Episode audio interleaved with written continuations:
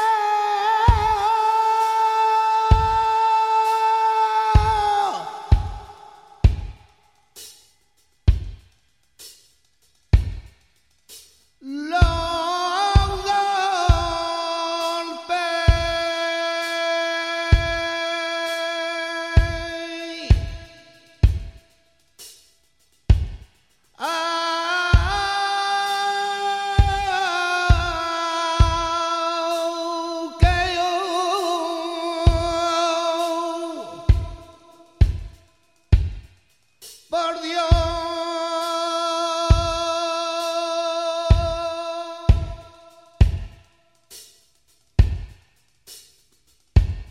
Que se la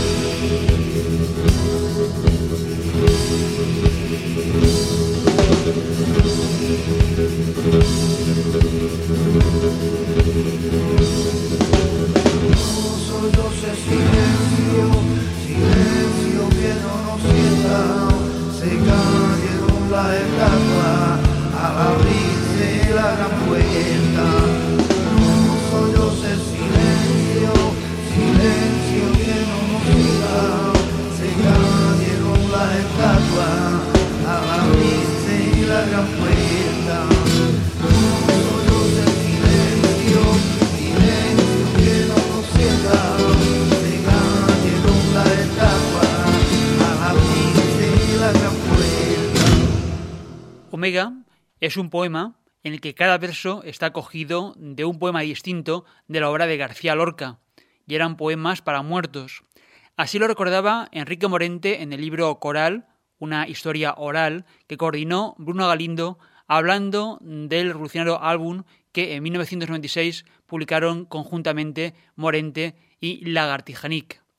Se cumple el vigésimo aniversario de la publicación de Omega, hoy considerado uno de los discos más importantes de las músicas populares en España, pero que cuando se publicó y se estrenó no fue comprendido.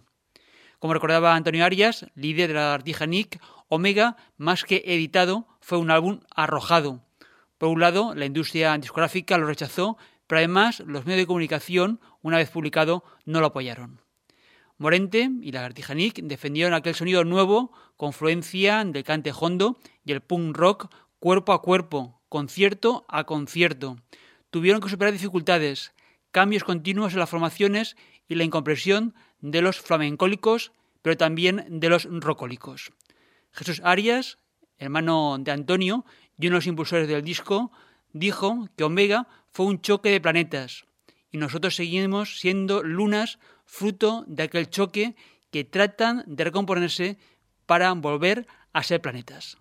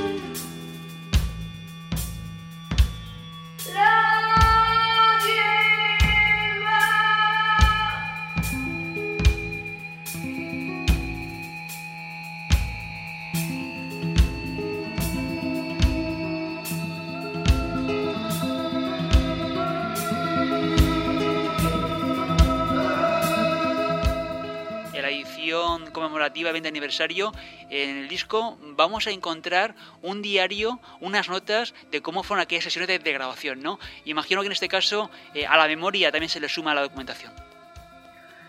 Sí, porque era un trabajo tan importante en el que, como se trataba de avanzar, la única manera, como te he comentado, de no retroceder, no discutir sobre lo que hemos hecho ayer, si lo tenemos escrito y lo tenemos grabado, o sea, nos ahorramos todas las discusiones que tienen todos los grupos toda la vida. No es que ya lo hacía distinto. No, no era eso exactamente. No, esa voz no es la que yo canté. Entonces, eh, esa memoria, esos cuadernos de bitácora, eran muy necesarios para seguir siempre para adelante. Yo veía la trascendencia del proyecto, por lo tanto, eh, en cuanto a nosotros mismos, era una ocasión única.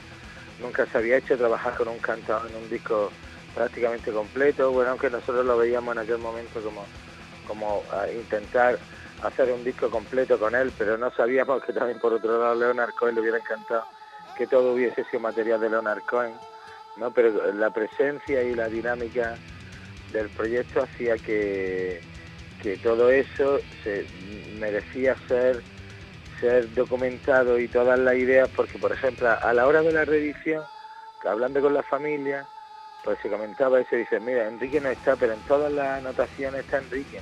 Enrique dice que no sé qué hemos decidido que esta canción la vamos a transportar a la sostenido, lo que sea, ¿no? Entonces no era revisar el proyecto sobre, sobre cosas abstractas que recordáramos, sino sobre cosas concretas, así que podemos acercarnos a una parte del material inédito que, que en realidad está enfocado un poco más como, como apoyando el documental, apoyando la, la secuencia lógica de la narración de, del proceso. Así que empieza como, hay demos de las que tenía Enrique, de las que siempre hablamos de Leonard Cohen. Ahí está la primera demo, esta que Sony nos hecho de la compañía por enseñarle esa demo, está ahí. Hay otras grabaciones sorprendentes, mezclas con diferentes letras de las canciones, duraciones distintas, improvisaciones.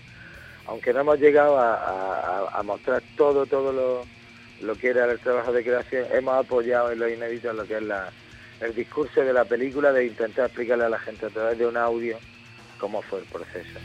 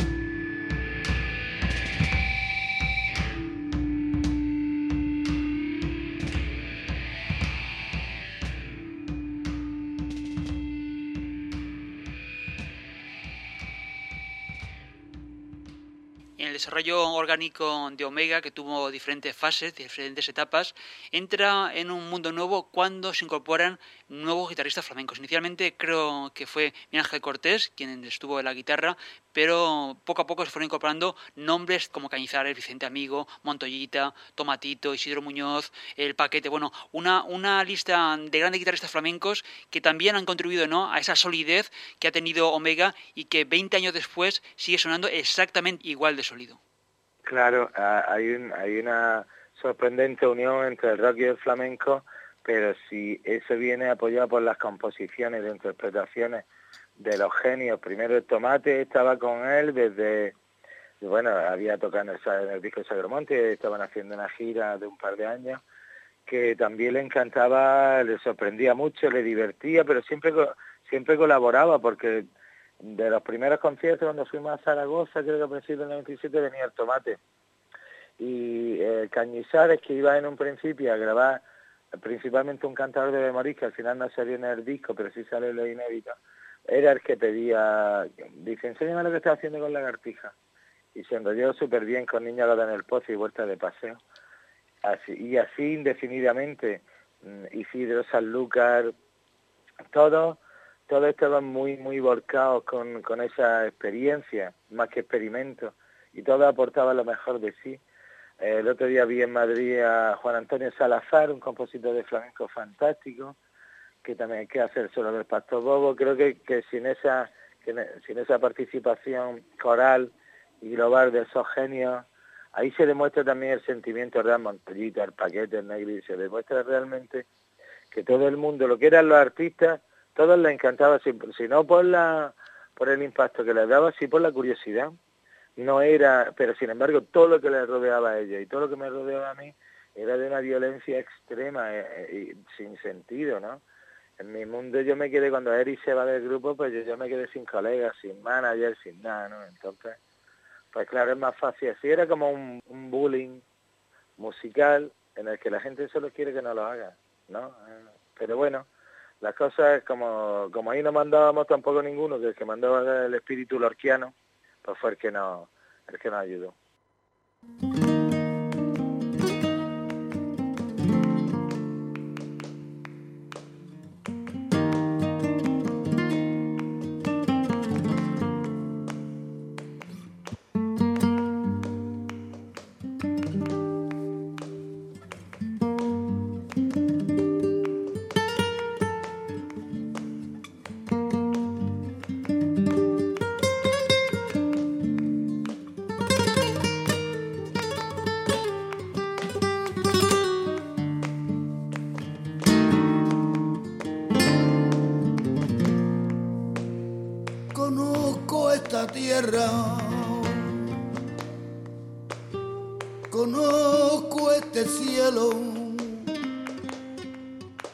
Aquí estaba solo antes de conocerte. Ahora he visto tu bandera por las puertas de mármol de la gran ciudad, pero el amor no es una marcha triunfal, sino un frío y solitario.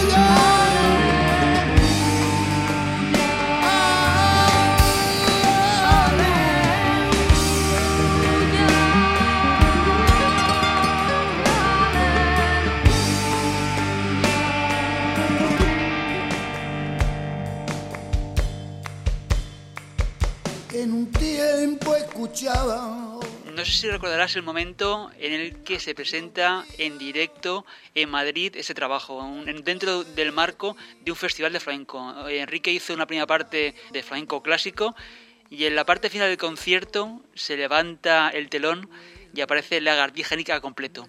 Hemos escuchado muchas veces cómo fue la redacción desde el patio de butacas. No sé si tú recuerdas cuál fue tu sentimiento visto desde encima del escenario y viendo desde atrás a Enrique Morente. Eh, bueno, la, eh, la culpa la culpa no la tiene el público del todo, porque ellos no se lo esperaban. Fue una cosa que me comentó Enrique estando en los carnavales de Cádiz, que estuvimos una semana allí, pues me dice, tío, voy a hacer un bolo el día 28, no sé qué. Pues salimos y tal, entonces la gente no, no se lo esperaba. Y que había sido un bolazo de los que hacía Enrique con el tomate. Y claro, pero absolutamente completo. Cuando sale aquello yo vi que, bueno, es lógico que la gente se quedó un rato esperando el infarto, pero la gente, por lo menos los vi valientes también porque se resistieron a esa muerte natural que hubiese sido quedarse callados. No creo que era una, una de las reacciones siempre de, de Omega es que consigue consigue eh, desatar las emociones contenidas du- durante las partes estas de, de Morente, ¿no? En el cantejondo. Eso genera unas emociones que cuando oyes cualquier ruido se desatan. En aquel momento, más que desatarse por entusiasmo, fue por, por sorpresa, no se lo esperaban, era un insulto para ellos.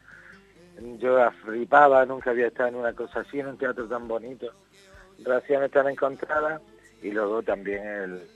Creo que esas cosas nos animaban, nos reforzaban y algo grande teníamos que estar haciendo cuando todo era tan en contra. Lo que pasa es que eh, esa, esa, esa lucha y esa determinación necesita de, de mucho compromiso y de mucho activismo y no todo el mundo es capaz. La tierra con la tierra se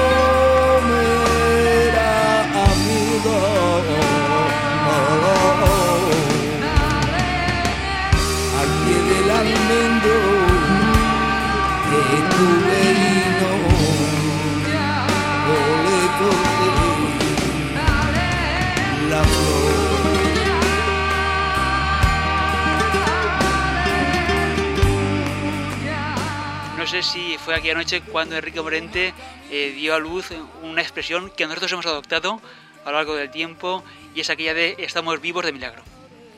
Estamos vivos de milagro, sí, sí, eso lo decía sin parar. Y estaba en lo cierto, evidentemente. Pero en su caso, él había, él había generado mucha, mucha controversia con su trabajo cada vez que innovaba. O sea, él estaba un poco más acostumbrado. Yo estaba menos porque era como, anda que con lo, me gusta, con lo que me gusta a mí el flamenco, qué buen recibimiento me están dando. Me van a, me van a admitir enseguida. Van a ver todos los flamencos que soy. Eh, eh, cuanto más me alejaba a ese mundo, más notaba que, que no iba a ser nada fácil. Por eso en el documental también digo que es como algo que se abre desde dentro.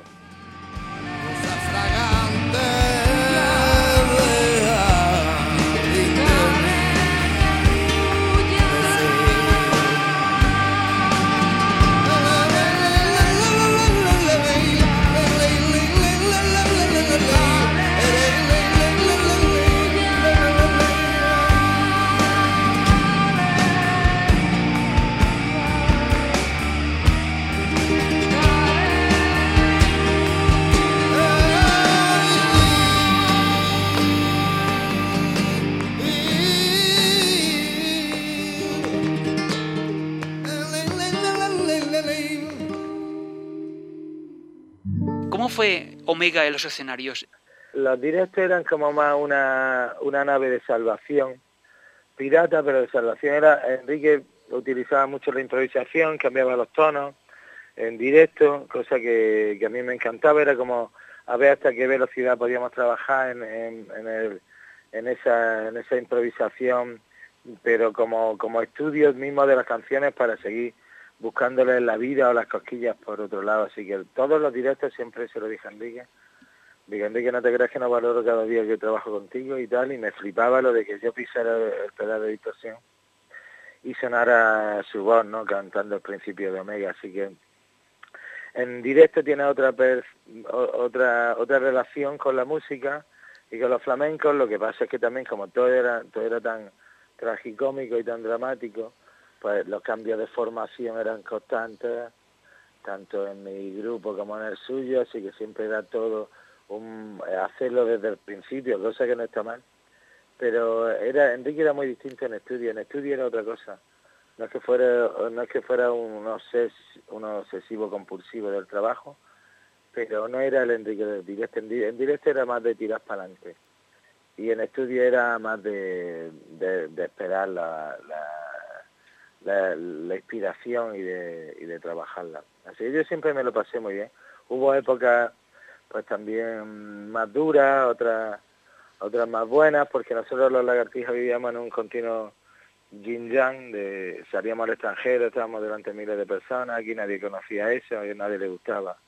Pero bueno, un disco, como bien dijo Enrique, hay que ver con lo raro que es que a la gente le gustan nuestros discos de un día para otro. Que se acuerden de este, pues sigue emocionándonos, por supuesto.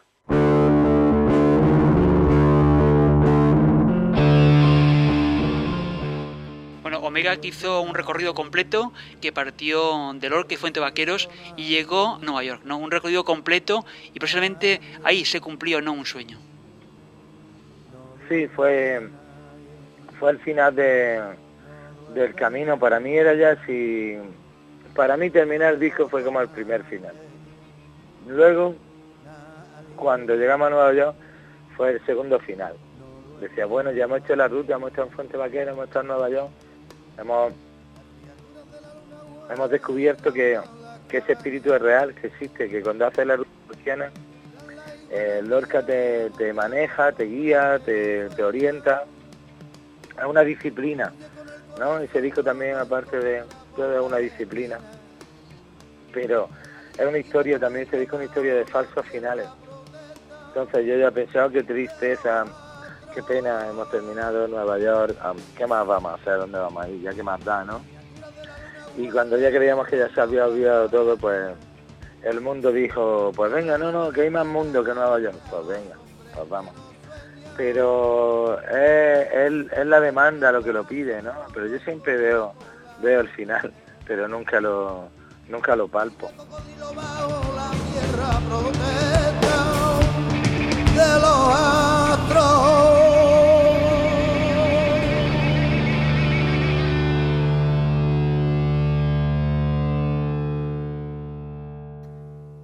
El líder del grupo Lagartija Nick, Antonio Arias, ha sido nuevamente el invitado de los sonidos del planeta azul. Es el segundo de los programas que hemos dedicado a Omega con motivo del 20 aniversario de la publicación de un álbum donde el cantador flamenco Enrique Morente y el grupo de punk rock Lagartija Nick cantaron a Federico García Lorca y Leonard Cohen. Además, coincidiendo con el estreno del documental que muestra el proceso de creación del disco, que se publicó en 1996, tras dos años de trabajo, y la edición remasterizada, inéditos y tomas de las sesiones de grabación. Nos tenemos que marchar. Antes de la despedida, remitimos a nuestra página web a www.losonidosdelplanetaazul.com. Puedes escuchar esta edición, ya está finalizando, y si te ha gustado, puedes compartirla en tus redes sociales. Ya sabes que en todo momento puedes estar en contacto en los perfiles en Facebook, Twitter e Instagram. Os invitamos a seguirnos en redes sociales, intercambiar opiniones o dejarnos vuestros comentarios. Un día más, muchas gracias por acompañarnos, tanto si nos sigues a través de la sonda de frecuencia modulada en Valencia, en la difusión en Alemania, en las ciudades de Berlín y Potsdam, y sobre horas a la carta, cómodamente descargando el podcast desde la web www.losonidosdelplanetaazul.com. Como siempre, nuestro recibimiento es Eizorio, que nos ha acompañado al otro lado del cristal en el control técnico y realización del programa, y recibe los saludos de Paco Valiente, que nos habla en la conducción al frente del micrófono en la presentación. En la edición discográfica, que conmemora el 20 aniversario de Omega, se incluyen los temas publicados en 1996 con una nueva masterización. Además, se recuperan las demos grabadas en 1995 y que son el germen del emblemático trabajo de Morente y Lagartija Nick, pero también hay mezclas alternativas, grabaciones de ensayos e inéditos. Una de esas piezas que no se incluyó en la primera edición es una versión de un tema de Leonard Cohen que aquí viene con el título de Oye, esta no es manera de decir adiós. En el disco, Aurora Carbonell, la mujer de Enrique Morente, da las gracias a Lorca Cohen Morente, puente del diálogo a través de la cultura y el arte que sabe a un solo nombre. Sin vosotros, la vida no habría sido igual. Con Omega os emplazamos a una próxima edición de los sonidos del planeta azul. Hasta entonces os dejamos con nuestros mejores deseos. Salud y mucha música.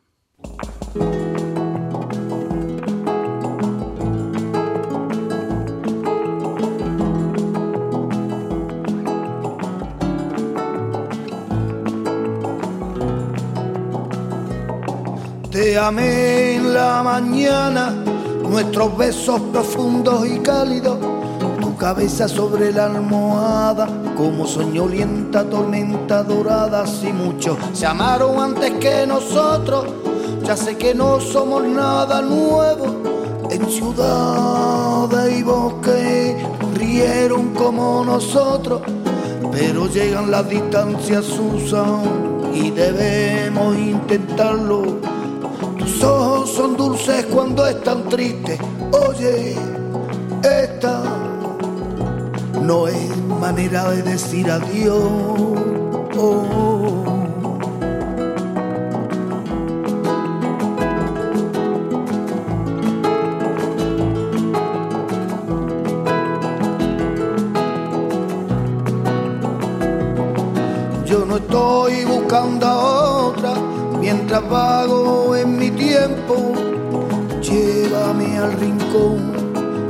Paso siempre rimará.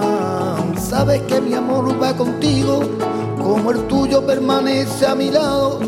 Solo que el camino ha cambiado, como la línea de la playa y el mar. Pero no hablemos de amor o cadenas de cosas que no desataremos tus ojos son dulces cuando están tristes. Oye, esta no es manera de decir adiós.